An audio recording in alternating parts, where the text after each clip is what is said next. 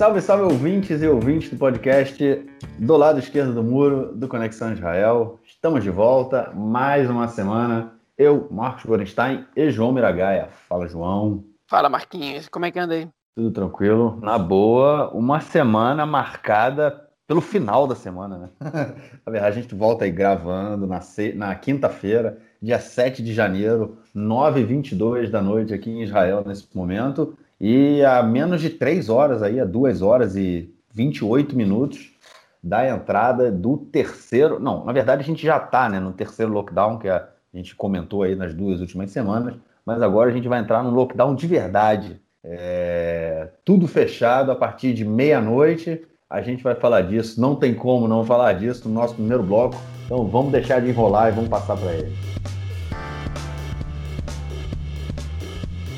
Bom, quase um ano nessa coisa, não aguento mais.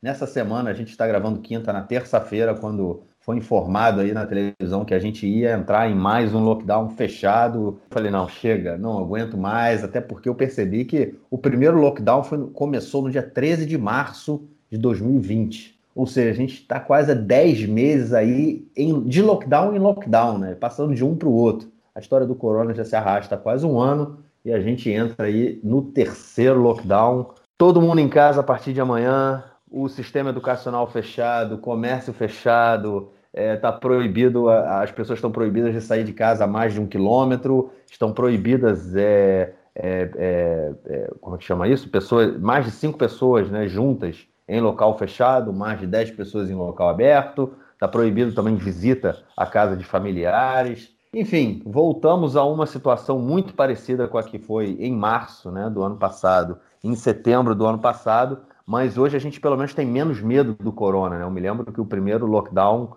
ah, era um pânico, né? porque as pessoas não sabiam ainda, a gente não sabia ainda o que estava enfrentando. Hoje as coisas estão um pouco mais calmas, né? a gente certa forma está mais relaxado, entende um pouco melhor o que, que é esse corona, mas a gente vai entrar aí em mais um lockdown. Dia de ontem, a gente chegou aí a mais de 8 mil doentes, é um recorde, né? Porque no segundo lockdown a gente entrou em lockdown com 7 mil, ontem a gente fechou com 8 mil, possivelmente hoje, agora 9 horas da noite, foi a última atualização, a gente estava com 4.500 é, novos doentes hoje, mas ainda tem aí muito tempo para ser é, enfim, nova, uma nova atualização vai ser feita. A gente chega com números altíssimos, entra aí para o terceiro lockdown. João, parece que tem vacina chegando aí, mas a gente sai desse lockdown mais, melhor ou pior do que a gente está entrando nele?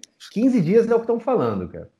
Do lockdown fake, a gente sai pior. Saltar de 5.500 casos para 8 mil de um dia para o outro é uma situação é, que até agora não tinha acontecido, né? Ou enfim, provavelmente é efeito da, muta, da mutação britânica, né, pelo que os especialistas estão dizendo, que está circulando por Israel e, é, e tem um poder de contaminação mais alto que, a, que o coronavírus original que chegou aqui. Né?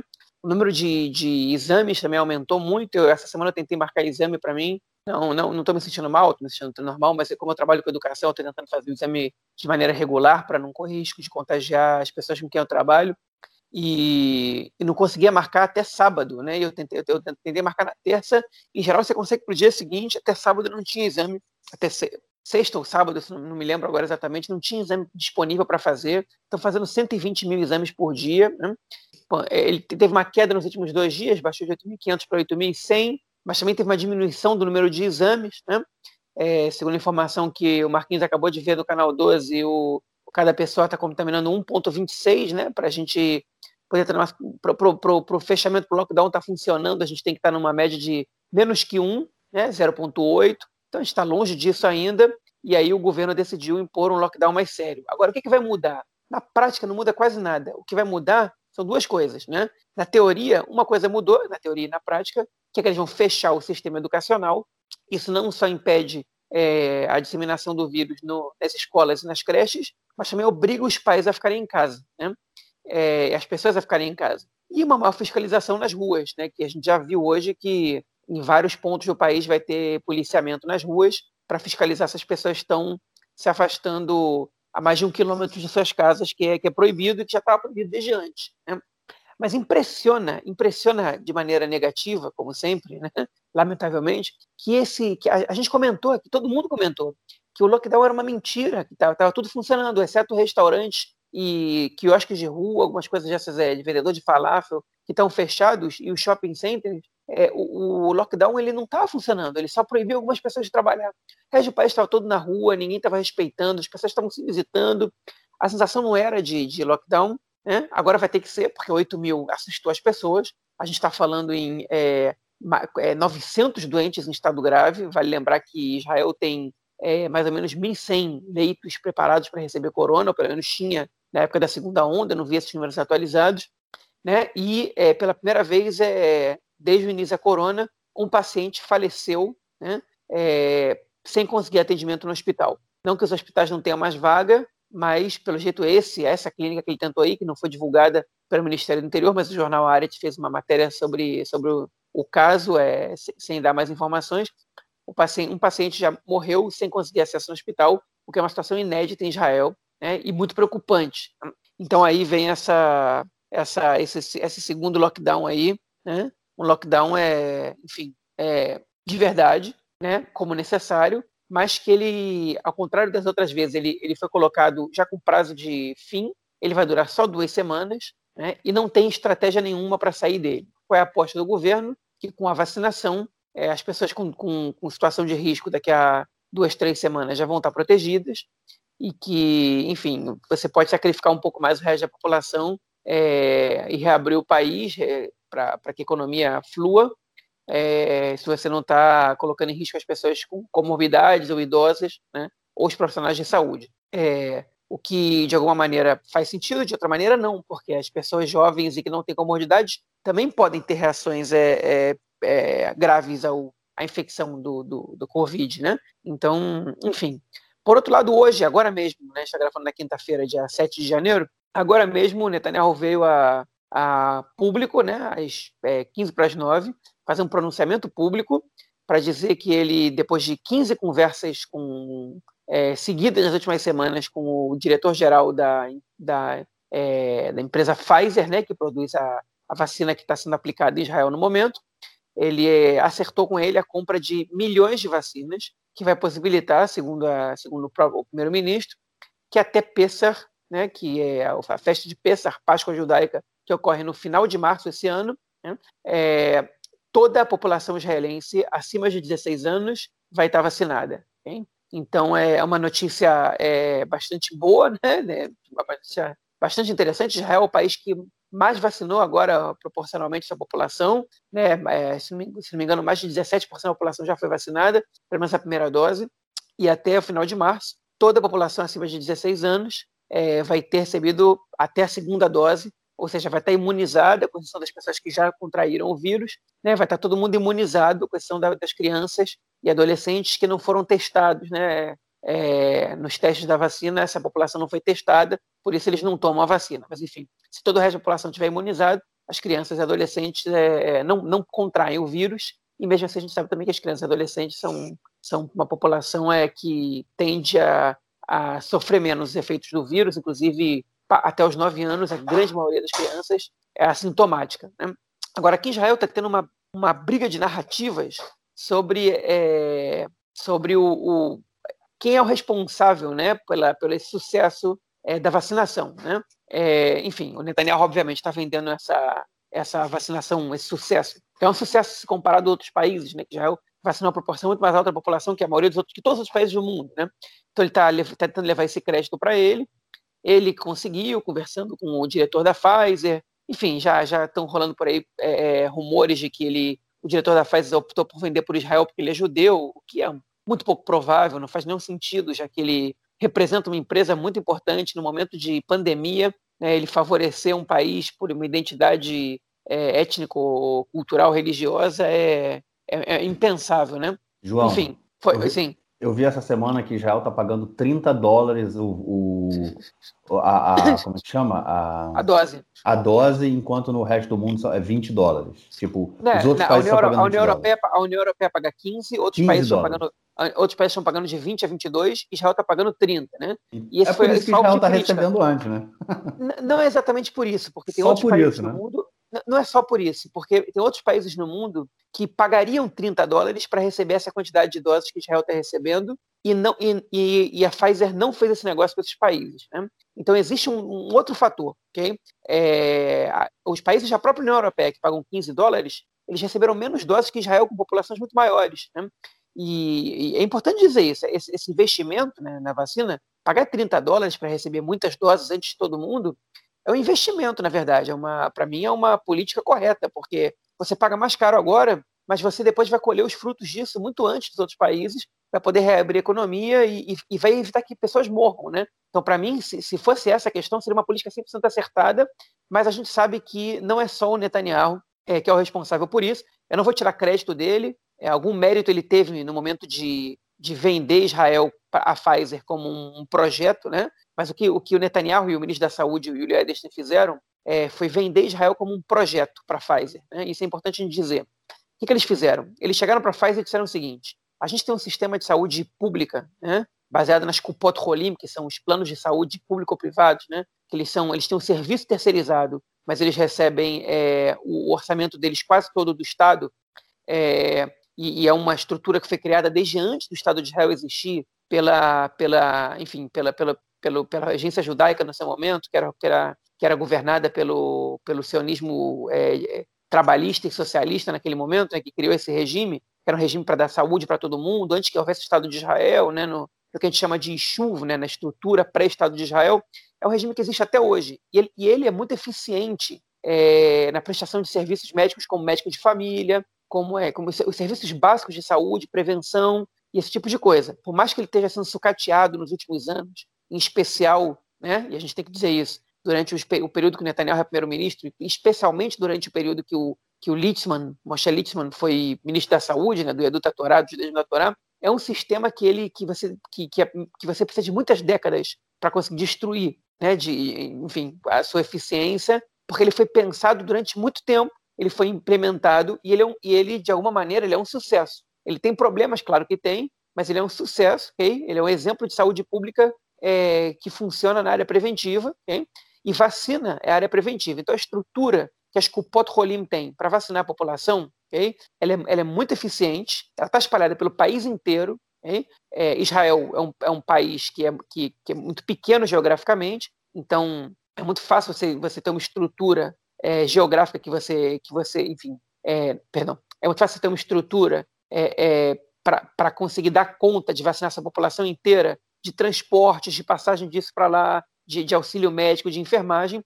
A população de Israel não é grande, e o Netanyahu e o, e o conseguiram vender Israel e as Kupot Rolim como um modelo que a Pfizer pode mostrar para o mundo, né, pode usar para mostrar para o mundo que a vacina dela funciona. Né? Então a, eles, a Pfizer comprou a ideia, aceitou vender para Israel primeiro 3 milhões de doses e agora aceitou, pelo jeito, vender para Israel outras é, 9 milhões de doses, né, para que Israel imunize totalmente essa população isso, na mesma, nessa mesma semana, a Moderna anunciou que ia mandar algumas dezenas de milhares de doses para Israel essa semana, mas pelo jeito Israel deve cancelar o acordo com a Moderna, já que esse acordo com a Pfizer é, é mais interessante, eles mandam uma quantidade muito maior. Né?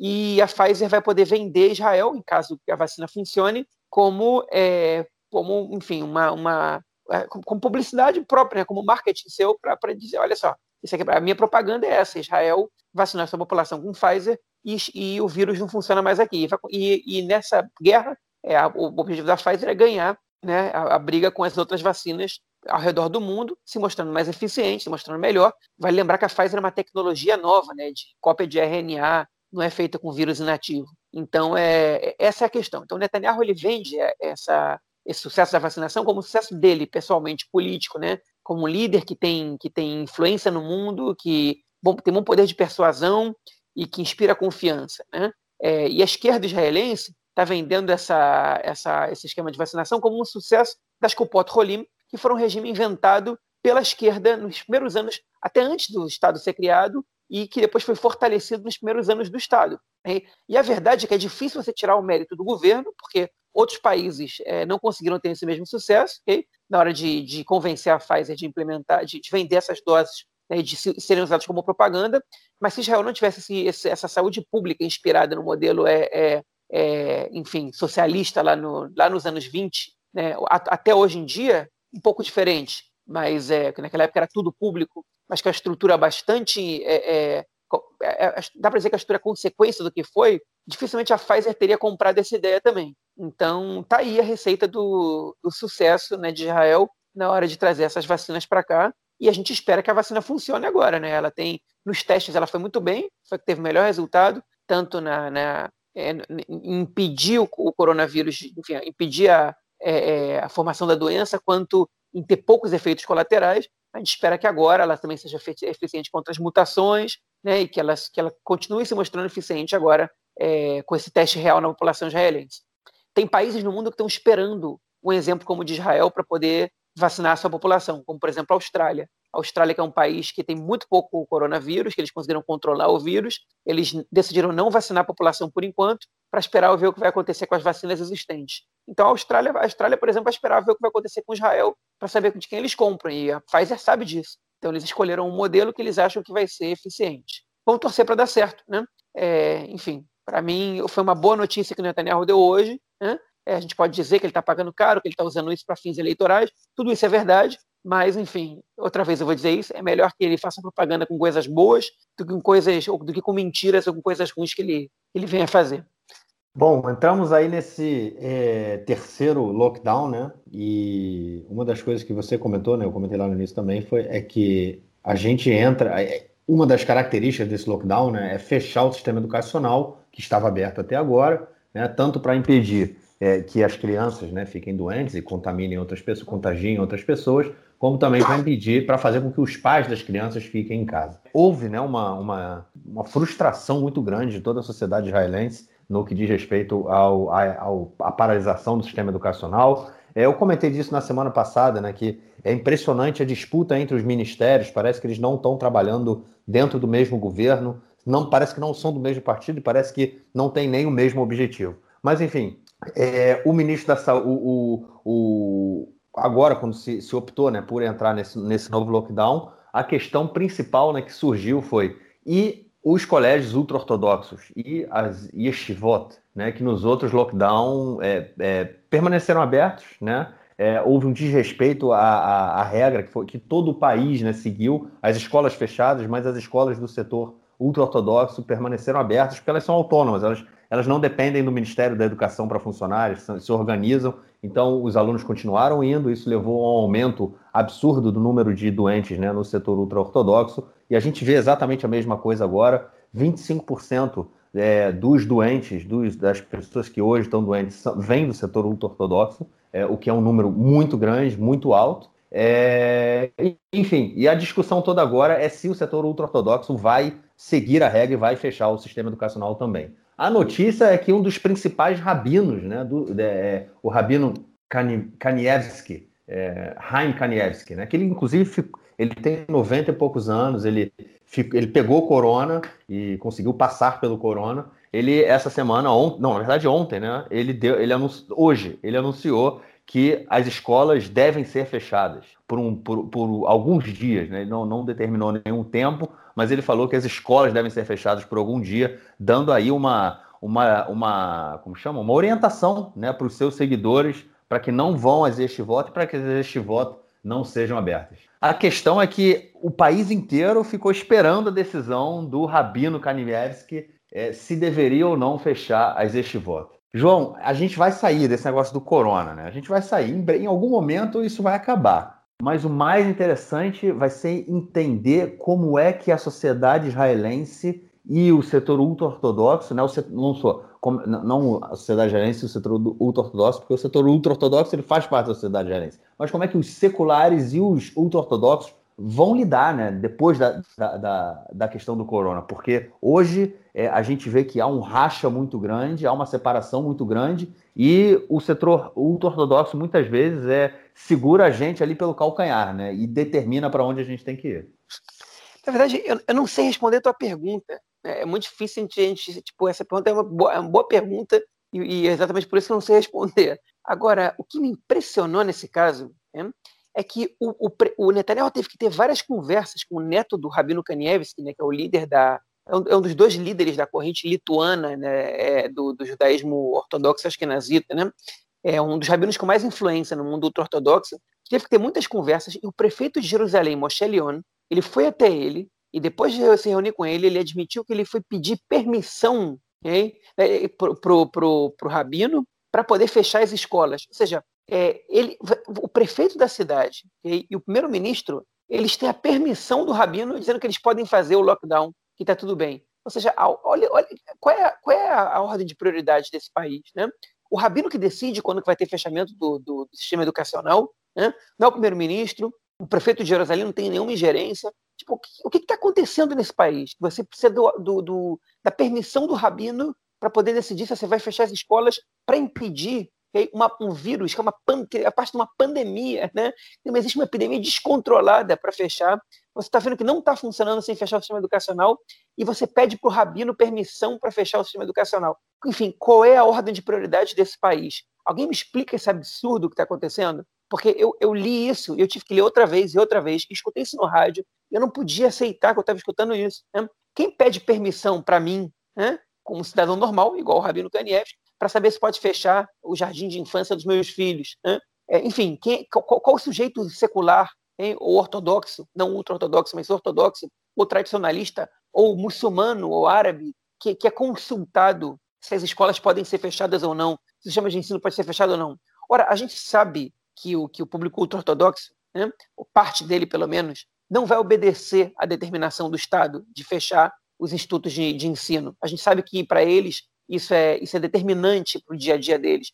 É, se os jovens não estão nas escolas e, e nas yeshivot, nas academias rabínicas, eles começam a procurar outras coisas para fazer e tem brechas para descobrir coisas que não têm a ver com o ensino religioso e se afastarem da religião. A gente sabe disso, isso não é novidade para ninguém. Né? Comentaristas políticos, pessoas que já foram ultra-ortodoxas, comentaristas é, da sociedade ortodoxa, sociólogos eles, eles cansaram de comentar isso, a gente sabe por que eles não querem fechar. Mas e daí? Né? E daí? Quem deu para eles essa autoridade toda de decidir por eles mesmos se eles vão fechar ou não? Se, se o governo decide que eles têm que ser que tem que, que tem que ser fechadas as escolas, os institutos de educação do país inteiro, hein? que eles vão lá e prendam os diretores das escolas e das yeshivot que estão se recusando a fechar e mandem a polícia para fechar o lugar à força. Antes dele abrir, obviamente, não com os alunos lá dentro, mas, mas é, enfim, que vão lá e circulem o lugar e, e, e botem faixa lá, e proíbam a entrada, e fiquem na porta. E acabou, e prendam, e levem presos os que, os que, os que insistem em abrir. Né? Não é difícil fazer isso. Com a população árabe é muito fácil fazer isso. Né? Com, a população, com a população secular, com certeza fariam isso. Como assim não intervir numa situação dessa? Então, é uma ordem de prioridades absurda, né? É, que o, o, o, rabino da corrente lituana é, manda mais que o próprio primeiro-ministro em, em determinados assuntos no país, ou mostra que o primeiro-ministro, nesse caso, está entregue né, às vontades políticas desse grupo, porque ele depende desse grupo também para poder se manter no poder. É de um absurdo sem tamanho, é uma coisa que deixa inconformado, que, que, que na verdade é assustador ler esse tipo de informação e ver que os seus olhos estão realmente vendo isso na tua frente. Né? É, e vale lembrar que o Kanievski, ele não só, não, não só ele deu essa autorização, ele, ele enfim, ele, ele, ele, fez esse papel, como ele ainda, é, é, é, primeiro ele disse que ia fechar, depois ele disse, não fecho mais, não vou fechar nada, não vai rolar, depois ele falou: tá bom, tá bom, eu fecho. Ou seja, ele está brincando com o governo, está fazendo o que ele quer. Ele falou assim: sabe o quê? Decidiu uma coisa, não vou fechar. O governo anuncia que vai ter um lockdown, ele vira e fala: e daí? Não vou fechar. Depois ele fala: sabe o quê? Vou fechar sim, melhor. Tem gente morrendo aqui, vou, vou. Tinha razão, vou fechar. Mas vou fechar aqui por alguns dias, né? Não confirmou que vai fechar pelas duas semanas. Por alguns dias, ou seja, se ele decidiu que depois de uma semana, dez dias, ele vai reabrir, ele vai reabrir. Né? Como alguns grupos racídicos, né, que não é a corrente do, do Kanievski, mas também são ultra-ortodoxos askenazitas, já disseram, a gente não vai fechar. A gente já sabe que vão ter grupos que não vão fechar. Né? E eles não deram autorização, né? não autorizaram o governo. Enfim, eles são, pelo jeito, menos importantes numericamente que o Kanievski. Então, é, o governo lançou o lockdown mesmo com eles anunciando que não vão fechar, sem receber o, o, a aprovação, né? o, o a permissão para fazer o lockdown. Resta ver agora como é que a polícia, como é que o governo vai agir com esses grupos. Mas não me cansa de me surpreender essa situação. Não devia mais estar surpreso, mas eu continuo me surpreendendo. É isso. Vamos ver. Eu acho que é uma das questões centrais né, aqui do país é a relação entre ortodoxos e seculares, e isso vai continuar sendo aí um, um dos pontos centrais de discussão por uns bons, longos anos. Vamos então para o nosso segundo bloco para a gente falar da política israelense. Afinal de contas, em pouco mais de dois meses, a gente tem aí a quarta rodada de eleições. É isso, gente. Semana passada a gente falou da, da quantidade absurda de partidos né, surgindo aí em tudo que é canto. Parece até cogumelo depois de chuva. Sai em tudo que é buraco. Porra, partido pra caramba. E essa semana é, continuaram surgindo alguns partidos, mas a questão principal aí que tomou a, a, a, a cena foi a disputa pelo voto da população árabe. O Bibi foi até a cidade de Umm el-Fahem, que fica na região do Triângulo, chamado do Triângulo, é, é onde tem várias, é, fica no norte do país, centro-norte, né? Onde começa a Galileia, vamos dizer assim, e toda a região da, da Galileia é a região que desde antes de 48 e até agora, né, é uma região onde a, a, o número de, de da, a população árabe sempre foi muito grande, né? E o norte do país é marcado por isso. Enfim, ele foi a Umm el-Fahem e é, é, acompanhou a vacinação, né? Inclusive tirou, fez uma selfie com uma pessoa que estava sendo vacinada, que depois foi descoberto que ele havia sido um presidiário. A, ele foi solto já há quase três décadas, né? Mas ele foi, ficou preso durante um bom tempo, também vinte e poucos anos, por questões de segurança. E o Bibi tirou uma foto com ele sem saber disso, né? É, inclusive fez vários comentários, falou: oh, eu estou em Umm Farm, eu estou impressionado com a quantidade de árabes que tem aqui. O cara está na cidade árabe e fica impressionado com a quantidade de árabes que tem na cidade. Mas enfim, disputa aí pelo voto árabe. O Meretz também entra nessa disputa depois de ter feito uma discussão se ia ou não colocar é, é, candidatos né, árabes na sua em locais, lugares é, preferenciais, né, no início da lista, né? Porque todo mundo que a gente vem acompanhando aí, o Meretz não vai ter um número tão grande de deputados. Então, até o quinto, sexto, quinto deputado pode ser que esteja garantido. Então, você, é, é o Meretz está pensando também o que fazer. No final, eles resolveram, fizeram uma discussão se, seria, se iria se tornar uma lista árabe judaica, depois voltaram atrás,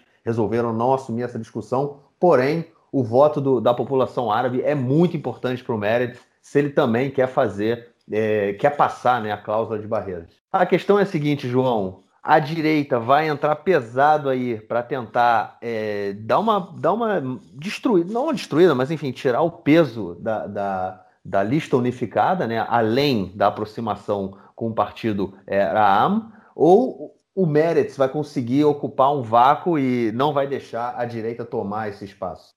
Não, o Meretz escalou né, agora uma, uma deputada, uma, uma candidata árabe na, na, na, sua fileira, né, no seu quarto lugar. Então, agora dos cinco primeiros do Meretz são dois árabes, nos dez primeiros do Meretz tem três árabes. Né? Então, o partido ele decidiu não se apresentar como uma lista árabe judaica, mas, é, mas eles entenderam que os votos no setor judaico eles podem minguar caso a votação seja estratégica né, e tenha voto útil, eles decidiram correr para a população árabe, que, vale lembrar, nas eleições de abril de 2019, nas primeiras das três, é, renderam para o Meretz é, mais ou menos uns 50 mil votos, que são mais que, um, que uma cadeira. Né? Salvaram o Meretz de não, de não passar a cláusula de barreira. Então, o Meretz, eles têm uma aceitação aí no mundo árabe maior do que todos os outros partidos é, judaicos. Né? É, judaicos, eu digo não, não por definição de judaicos, senão que por, enfim, por maioria dos eleitores, né, e e, enfim, pela identidade do partido de uma maneira geral. E o Netanyahu, ele agora ele teve a, enfim, ele teve essa manha, né? Ele se aproximou agora do Duran nesse último momento, ele, ele conseguiu é, derrubar, ele conseguiu, na verdade, fazer um estrago na lista unificada, ele conseguiu descredibilizar a lista unificada, que tinha, enfim, que tinha conseguido seu recorde de votos né, e de cadeiras, é, ele quebrou um pouco a estrutura do, do partido, e aí ele não satisfeito com isso, ele resolveu fazer o quê? Ele, ele, depois dos acordos feitos com Emirados Árabes Unidos, Bahrein, Marrocos e Sudão, ele resolveu fazer uma visita a al que é a terceira ou quarta maior cidade árabe de Israel, né? como você disse aí, para tirar foto lá com o milésimo vacinado. Netanyahu visitando uma cidade árabe é uma coisa, eu acho que é inédito, acho que ele nunca tinha feito isso nos últimos 10 anos como primeiro-ministro. Né? Ele teve, pode ser que eu esteja enganado, mas ele, mas no último ano com certeza ele não fez. E ele teve em Umm al tirou a foto lá, e ele voltou de lá muito entusiasmado, e disse na reunião do Likud, ele falou, olha que, que, que, que, a gente consegue ver, aqui tem árabes por todos os lados, dá para a gente conseguir aqui entre um e dois mandatos, entre uma e duas cadeiras, né, ele quis dizer. É, e o Likud trabalha com a possibilidade de a votação nas cidades árabes para o Likud, ela, ela render ao partido entre uma e meia e duas cadeiras. Baseada em quê? Nas pesquisas que estão sendo feitas. O Likud mostrou um crescimento muito grande de votos no, no é, nas aldeias árabes, né? O que o Mansur Abbas fez, na verdade, foi um tiro no pé, porque ele está perdendo votos para Netanyahu. Enfim, se eu posso votar no Netanyahu direto, por que eu vou votar no Mansur Abbas? Né? É, se ele está disposto a dar alguma coisa para a gente aqui e a, lembrar que a gente existe, por que eu não voto direto nele? E, é, enfim, isso realmente pode acontecer. Né? É óbvio que agora está muito cedo, a gente não sabe como é que vai se organizar a lista unificada, se eles vão conseguir recuperar o prestígio. Né? Alguns analistas dizem que os árabes eles vão votar na lista unificada se eles virem uma possibilidade de, de mudar o governo. Senão, pode ser que alguns decidam votar no Likud mesmo, porque pelo menos é, é melhor você ter um governo que de alguma maneira trabalha por você do que um governo que não vai fazer nada por você. E a, a lição do Mansur Abbas foi, olha só, a gente, a gente tem um governo que a gente não gosta, vamos trabalhar para que pelo menos a gente possa receber algumas coisas. E, enfim, o Netanyahu ele entrou nesse jogo, ele viu que ali tem voto, e quando ali tem voto, as mesmas pessoas para as quais ele incitou contra nas eleições de 2015, dizendo que era um perigo para a democracia israelense, agora viraram seus potenciais eleitores, né? e ele está lá tentando o voto deles. Mas não só isso Netanyahu está fazendo. Né?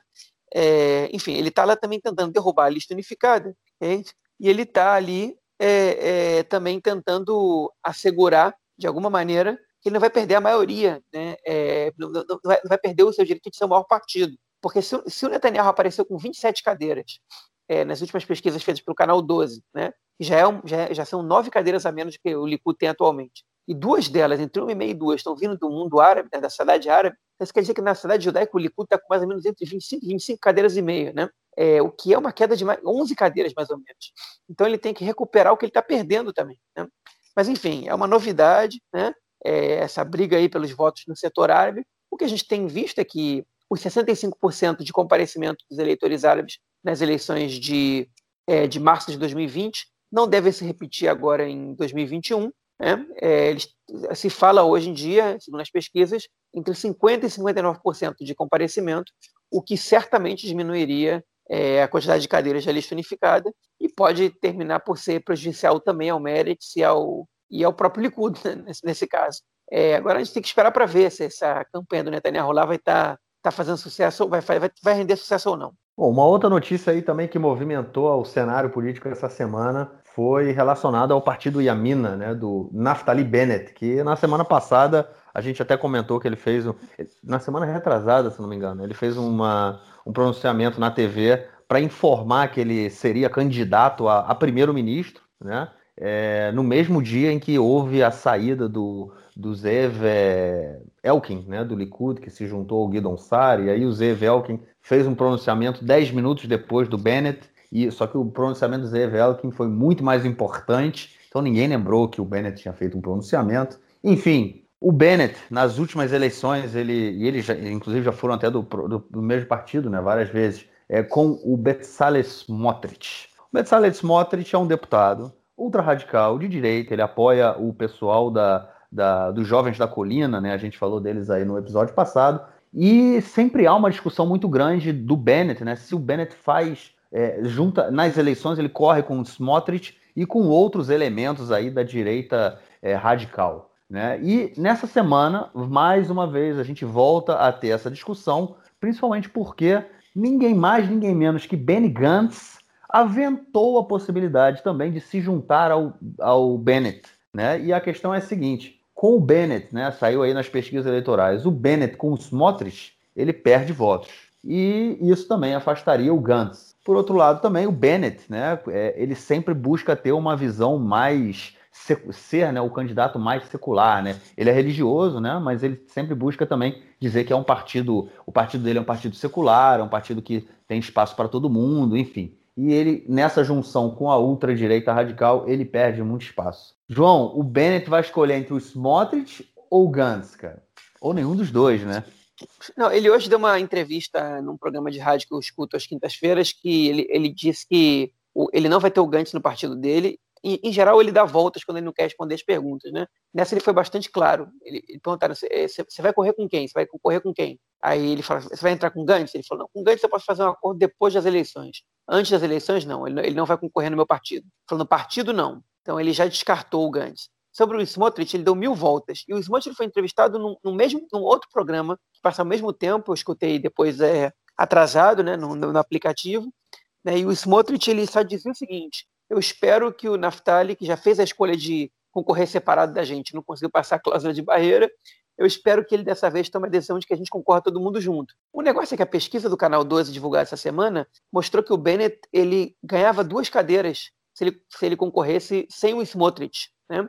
E, enfim, o Bennett tem, ele tem evitado falar sobre questões que possam comprometer é, a sua construção como líder é, é secular e, e, enfim, razoável, né? É, e, e, pluralista.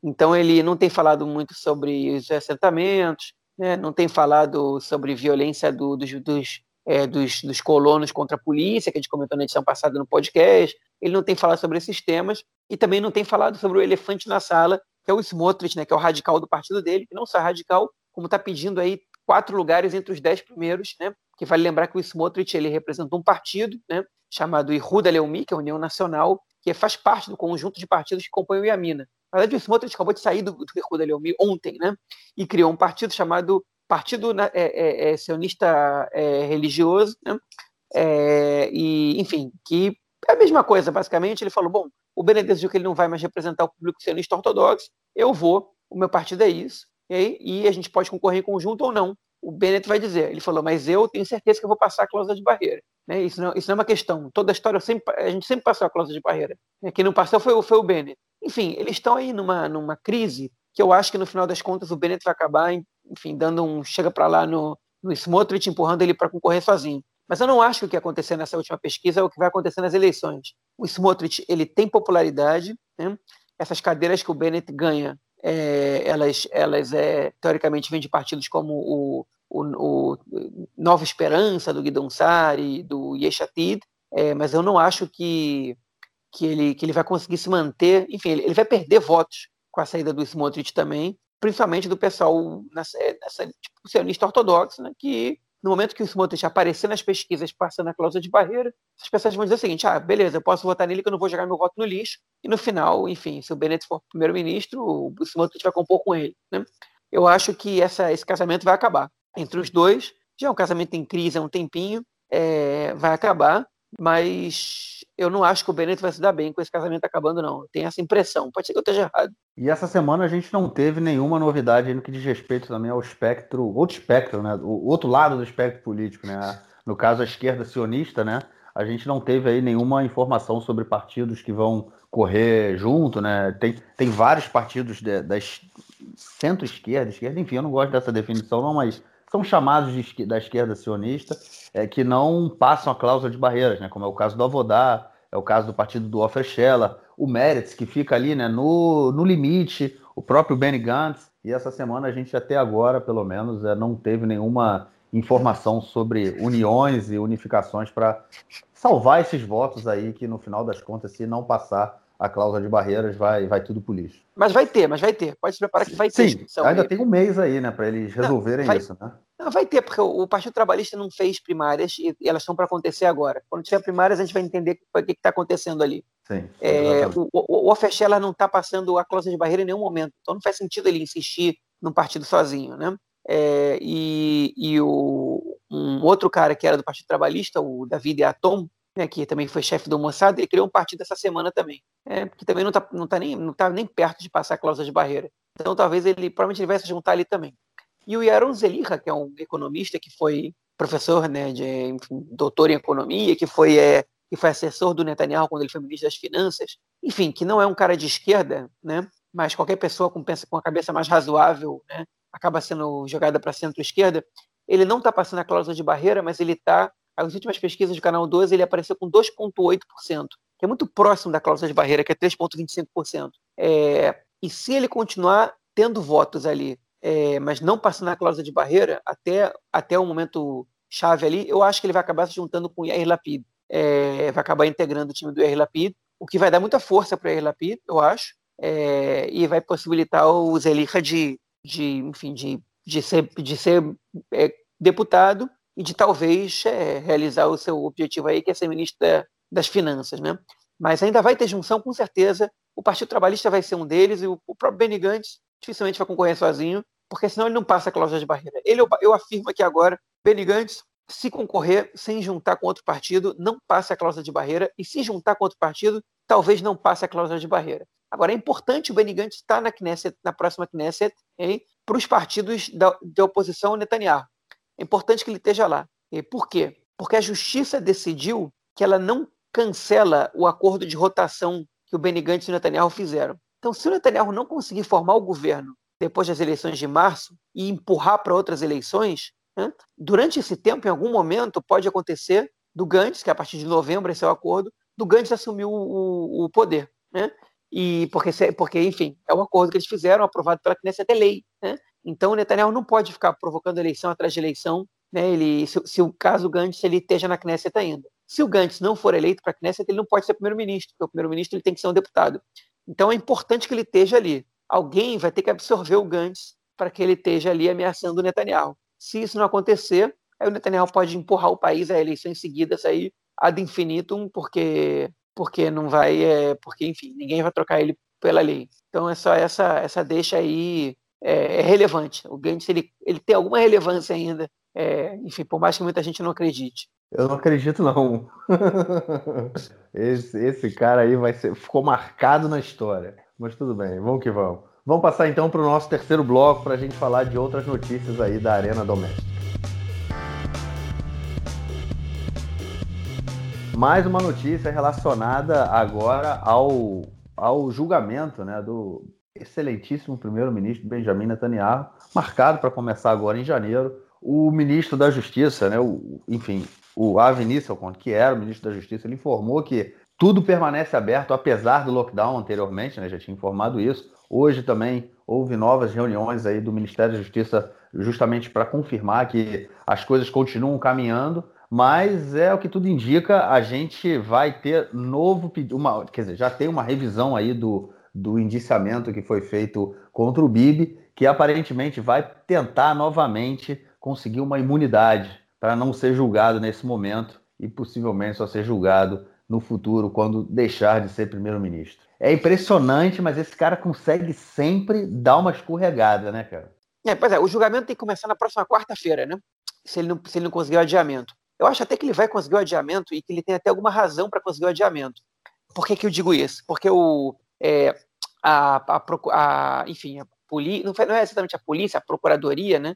teve três semanas para atualizar a acusação, né? Então eles atualizaram a acusação, inclusive a acusação tá, tá ela foi divulgada, né? Ela foi, foi tornada pública, tá? Uma beleza de detalhes, né? Diz a quantidade de vezes que o Netanyahu e membros da sua família entraram em contato, isso na pasta 4000, né? Que é a pasta que na qual ele é acusado de aprovar leis e dar benefícios financeiros ao Shaul Elovitch, que é o dono do Walla, né, do site Walla, para receber uma, uma é, enfim, para ele ter uma imagem construída positiva pelo, por esse site, que é um dos maiores sites de notícia de Israel. Né? Enfim, é, a, a, acusação nova diz quantas vezes o Netanyahu e seus familiares tentaram intervir né, é, no, no ALA, com sucesso, inclusive, a maioria delas com sucesso, né, é, mudando a maneira como o site ia, ou, não exatamente mudando, mas dizendo como o site deveria noticiar ou o que deveria noticiar em relação a uma série de acontecimentos é, envolvendo a família Netanyahu, né? não só o primeiro-ministro, não só as políticas do, do, do, governo, como a família Netanyahu. O próprio Netanyahu, o Netanyahu e sua família, né? é, eles interviram no ala, segundo a acusação, mais de 150 vezes, e algumas delas estão detalhadas, né? pedindo para não, não divulgarem quando é, é quando é, ele. Não, perdão, pediram para enfatizar quando ele fez um discurso é, no Congresso americano, né? Pedindo para não divulgarem quando é, o número de, de é, mortos é, é, em conflitos tinha aumentado de um ano para outro, de soldados mortos, enfim. Agora não me lembro exatamente quais são, mas algumas delas saíram na mídia, né, detalhado, né, e, enfim, bastante detalhado, difícil, ficou mais difícil ainda para o Netanyahu. Enfim, o Netanyahu disse, obviamente, que é normal que o primeiro-ministro entre em contato com, com, é, com a imprensa e que nada disso é, é, é proibido e blá blá blá, mas enfim, se você tem uma, uma troca de favores aí, óbvio que é proibido, óbvio que tem suborno, o que a justiça tem que decidir é se teve troca de favores, se teve suborno ou não.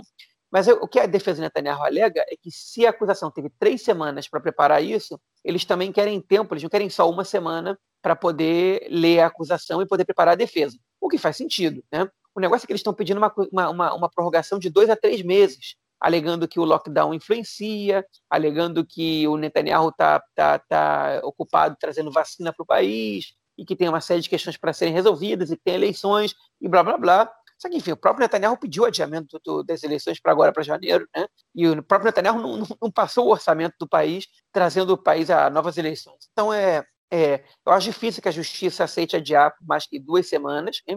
mas ele também quer adiar porque ele quer pedir, né? ele, ele admitiu que ele pode pedir de novo imunidade. Ele está dizendo: olha, se essa é a acusação, né? É, esse, esse é o argumento dele, ou para alguns, a desculpinha dele, se essa é a acusação, então eu vou pedir imunidade, porque essa acusação não faz nenhum sentido. Né? E, enfim, agora o Netanyahu vai pedir imunidade por quê? Porque ele está vendo que o cenário agora para ele está mais favorável. Né? Porque vários deputados da Knesset é, renunciaram porque estão mudando de partido, porque, enfim, isso é na cabeça deles é, é mais razoável, blá blá. É, e porque o Netanyahu ele, ele aparentemente conseguiu o apoio do Partido Ram, né, que é o movimento islâmico, com quem ele estava com quem ele está fazendo negócios na Knesset, está aí fazendo troca de favores, e parece que uma das coisas que ele pediu para o Ram é que eles votassem a favor da imunidade do Netanyahu. Né? Então, é, se ele conseguir esse pedido de imunidade, se ele conseguir adiar o julgamento e pedir imunidade, é possível que hoje ele tenha maioria na Knesset para conseguir imunidade, porque o bloco né, Likud mais é, é, é, é e a Mina, mais partidos ultra-ortodoxos, né, ele hoje são 57 ou 58 deputados. Né?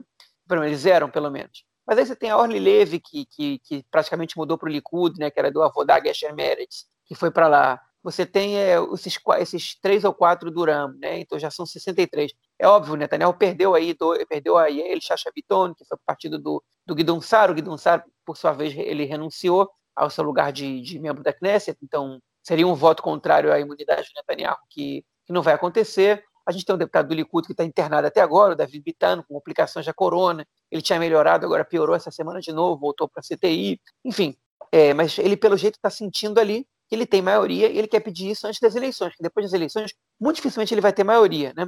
O Bennett, quando foi perguntado hoje, nesse programa que eu escutei na rádio, se ele vai votar a favor da imunidade, ele ficou dando voltas. Ele falou: ah, essa é uma situação hipotética, eu não, não quero ficar falando sobre situação hipotética. Quando ele pedir, a gente fala. Né?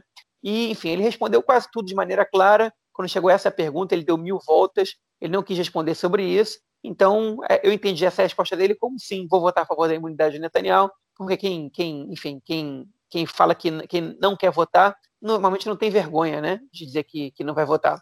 É, então ele deve estar sentindo que o ambiente está favorável. E ele vai pedir imunidade, provavelmente, se ele conseguir que esse julgamento seja adiado. E aí a gente tem que ver se ele vai realmente conseguir, se a, se a lista unificada vai conseguir convencer o Uram de votar contra. Né? Enfim, o Netanyahu não vai dar um tiro no escuro, ele não vai tentar pedir. Se ele pedir imunidade e a Knesset nega, ele só pode pedir daqui a seis meses. Por isso que ele não pediu da outra vez. Ele guardou esse pedido no momento que a situação estivesse mais favorável. Então a gente vai saber se ele vai pedir. Se ele pedir, é porque ele vai ganhar. Então a gente vai saber isso daqui a pouquinho, não vai demorar muito, não. É, enfim, agora a imunidade é para ele como primeiro-ministro, né? não para ele como deputado. Então ele precisa ganhar a imunidade, depois precisa ganhar as eleições. E aí ele. Ou empatar as eleições. Né? Enquanto está empatado, ele continua primeiro-ministro. Mas enfim, é, ele tem duas questões decisivas aí, né? Ele ter essa maioria para a imunidade e ele, ele ganhar as eleições. O Netanyahu precisa estar tá sempre ganhando. No momento que ele perder, ele perde a imunidade e ele também passa a responder não como primeiro-ministro, ele vai conseguir menos adiamentos do caso e tudo vai dificultar a vida para ele. Beleza. E a nossa próxima notícia, eu ser sincero, essa notícia eu não acompanhei mesmo. Ela é relacionada ao Arié Dere, né, o líder do partido Chas e também ministro é, nesse governo, né, nos últimos governos, Netanyahu também. E o Arié Dere aí se colocando contra né, os casamentos que estão sendo feitos online. Bom, na verdade, o Arieder ele se colocou, posiciona contra qualquer casamento, né, que não seja feito aí dentro da Arabanuta, né? Lembrando que o Estado, aqui no Estado de Israel, a gente não tem casamento civil. Né? Todo, toda a questão é, sobre o casamento ela é feita através das cortes religiosas, né? no caso, é, o casamento entre judeus né, na Arabanuta, o casamento entre muçulmanos na corte religiosa islâmica, e a mesma coisa acontece para os cristãos. Não há nenhum, por exemplo, se um cristão e um judeu resolverem se casar, não há, um, não há uma. É, eles podem se. É, é, hoje em dia, né, é possível você se registrar, registrar a sua união, a união civil, né? Mas não é casamento, não é visto da mesma forma, o que faz com que muitos jovens, é, muitos casais, não necessariamente jovens, mas muitos casais vão até o exterior casar. O caso do, caso do Chipre é muito comum. Mas enfim, o Deres coloca contra aí, mais uma vez, há uma flexibilização na forma de reconhecer as, é, a união, né, a união civil aí de pessoas. É a da tal democracia, né, cara, que acaba dificultando quando a gente mistura religião e Estado, né?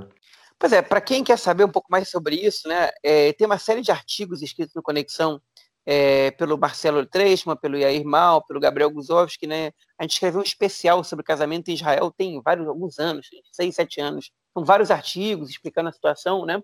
Mas enfim, como o Marquinhos resumiu bastante bem, Israel só tem casamento religioso, não tem casamento civil, mas o Ministério do Interior, né, por determinação da Suprema Corte, é, reconhece casamento civil é, feito em outros países que tenham o selo de apostilo, né, apostilo. É, e, enfim, os Estados Unidos, por exemplo, é um desses países. Eu me casei no Chipre, né, numa ilha aqui próximo, um país aqui no Mediterrâneo, que é, que é famoso aqui em Israel pelo, pelo fato de muitos israelenses que não querem se casar pelo rabinato irem se casar lá. É, eles fazem um preço barato. É, também casei no Chipre, cara. Também casou, pois é.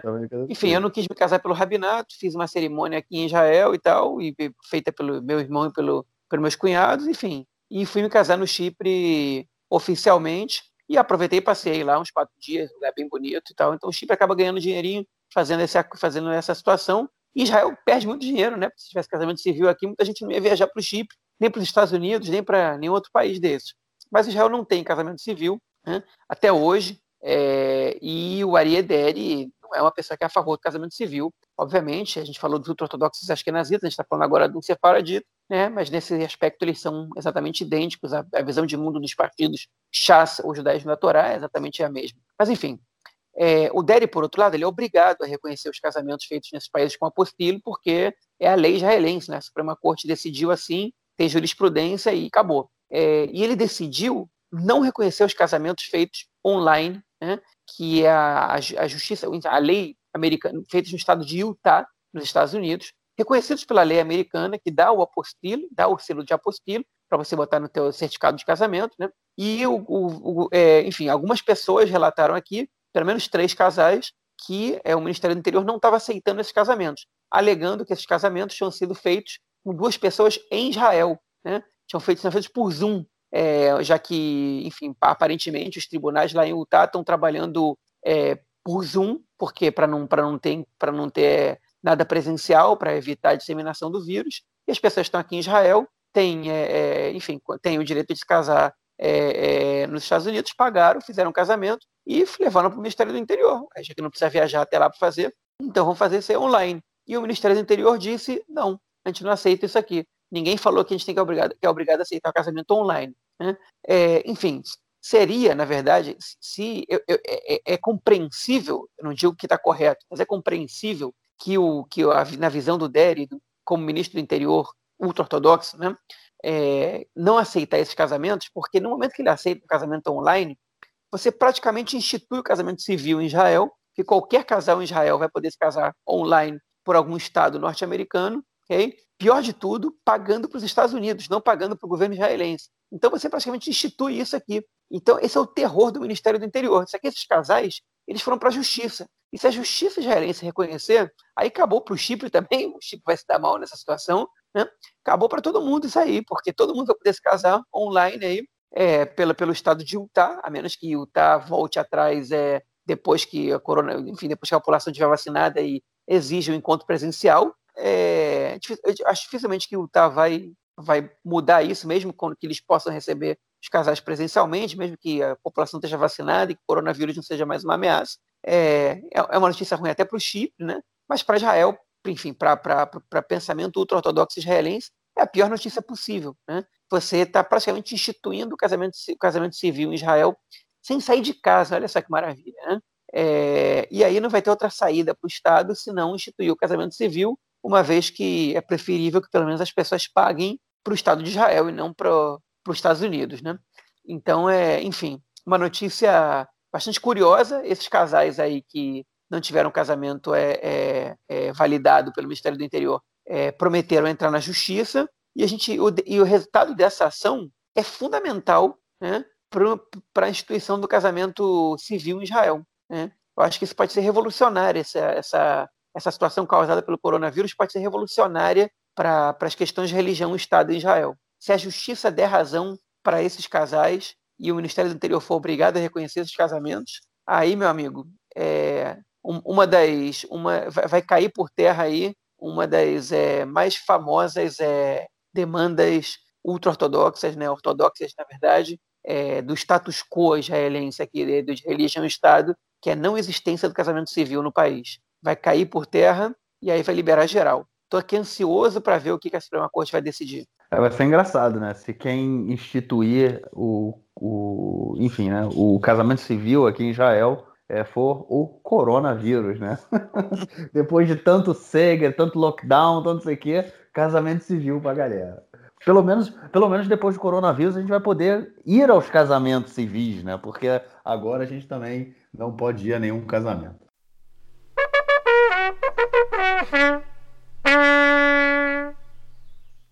Bom, vamos para a atualização então. Sexta-feira, 8 de janeiro, e por volta das 10 da manhã, 10 e meia, é, a, a, justiça israelense divulgou que o julgamento do Netanyahu foi adiado, sem data definida, okay? mas não vai acontecer na próxima quarta-feira, como era o programado, é, por conta não é, do, das questões envolvendo é, é, a sua defesa, né, como a gente comentou no podcast, que não, não teria tido tempo para se preparar, a justiça não, não, não, não levou isso em consideração, é, mas sim por conta do Seger, né, do lockdown.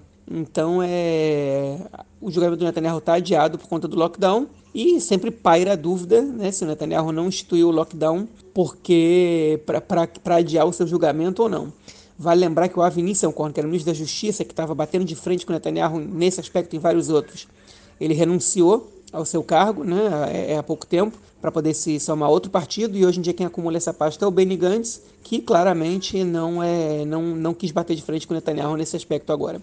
Já que a gente está tocando nesse ponto, uma outra novidade que surgiu hoje na sexta-feira é que o ministro do Interior, líder do partido Chas, Ariederi, foi outra vez indiciado. Né? Digo outra vez porque nos anos 90 ele já tinha sido, inclusive passou cerca de nove anos na cadeia por, por acusação de recebendo de suborno. Ele teve uma outra acusação agora formal de corrupção, a qual ele vai responder na justiça e muito provavelmente vai ser impedido de ser ministro, porque a lei israelense ela proíbe a pessoa, o, o exercer o cargo de ministro ao mesmo tempo que ele é réu na justiça. Né? É, isso não vale para primeiro-ministro, a gente comentou aqui em algumas edições de podcast, mas para ministro sim, inclusive a jurisprudência é no caso do próprio lei dele, lá dos anos 90. E a última atualização que a gente dá, que também hoje, na, sexta-feira de manhã, a Pfizer, né, a fabricante de vacina Pfizer, anunciou que duas das três mutações que, que existem hoje em Israel, que estão circulando, a gente não sabe em que grau, mas aqui em Israel, elas, a vacina é eficiente contra duas dessas três mutações, é, uma britânica e uma sul-africana. A terceira mutação que está presente aqui em Israel, que também é sul-africana, é, a gente ainda não tem é, testes para saber se a, se a vacina ela é eficiente contra ela ou não. Mas enfim, aí uma boa notícia, ok? Então esse é o fim das atualizações, enfim, e é, e até semana que vem. Bom, é isso. Vamos passar então para o nosso próximo bloco para ouvir o comentário do esporte do camarada Nelsinho Burro. Manda, Nelsinho. Meu caro Gorenstein, amigos do Conexão Israel, do lado esquerdo do muro, mandar um abraço ao João, lá na cidade de, de Kfar Saba. O João que está atento às confusões da cidade de Washington. É, o João, na cidade com melhor qualidade de vida do país, Kfar Saba, atento às confusões decorrentes das eleições americanas. Pois aqui em Israel houve um concurso, uma votação entre torcedores para decidir para que time iria o jogador Atzili. É, o jogador Atzili teve uma votação entre torcedores do Maccabi Haifa do Beitar Jerusalém, ou qualquer um poderia votar para onde o Atzili deveria ir. Semelhante promoção houve também na Federação Paulista de Futebol em determinado momento, e torcedores do Corinthians conseguiram trazer de volta o Marcelinho Carioca, que tinha sido contratado pela Federação Paulista.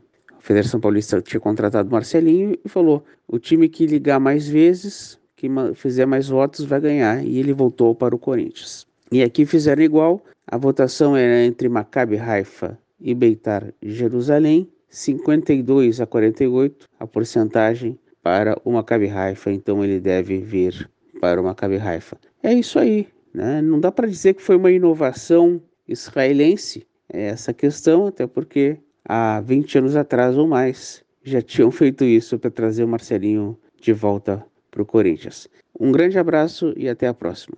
Valeu, Nelsinho. Obrigadão pelo, por mais esse comentário aí. Eu espero que você passe um lockdown bem, sem falafel, cara. Mais duas semaninhas aí sem comer falafel, Nelsinho. Segura as pontas aí que o falafel já volta. João, algo mais a acrescentar ou a gente fica por aqui, cara? Ficamos por aqui mesmo.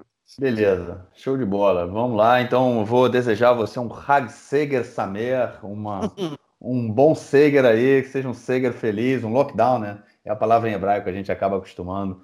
Um feliz lockdown aí para o João, um feliz lockdown para os nossos ouvintes aqui de Israel. Eu não sei como anda a situação nos outros lugares do mundo onde os nossos ouvintes estão, temos ouvintes aí em diversos países. Mas enfim, vamos que vamos. Mais um lockdown. A gente volta na semana que vem com mais um episódio para vocês do podcast do lado esquerdo do muro. Valeu, João. Um grande abraço. Até lá. Abraço. Até mais.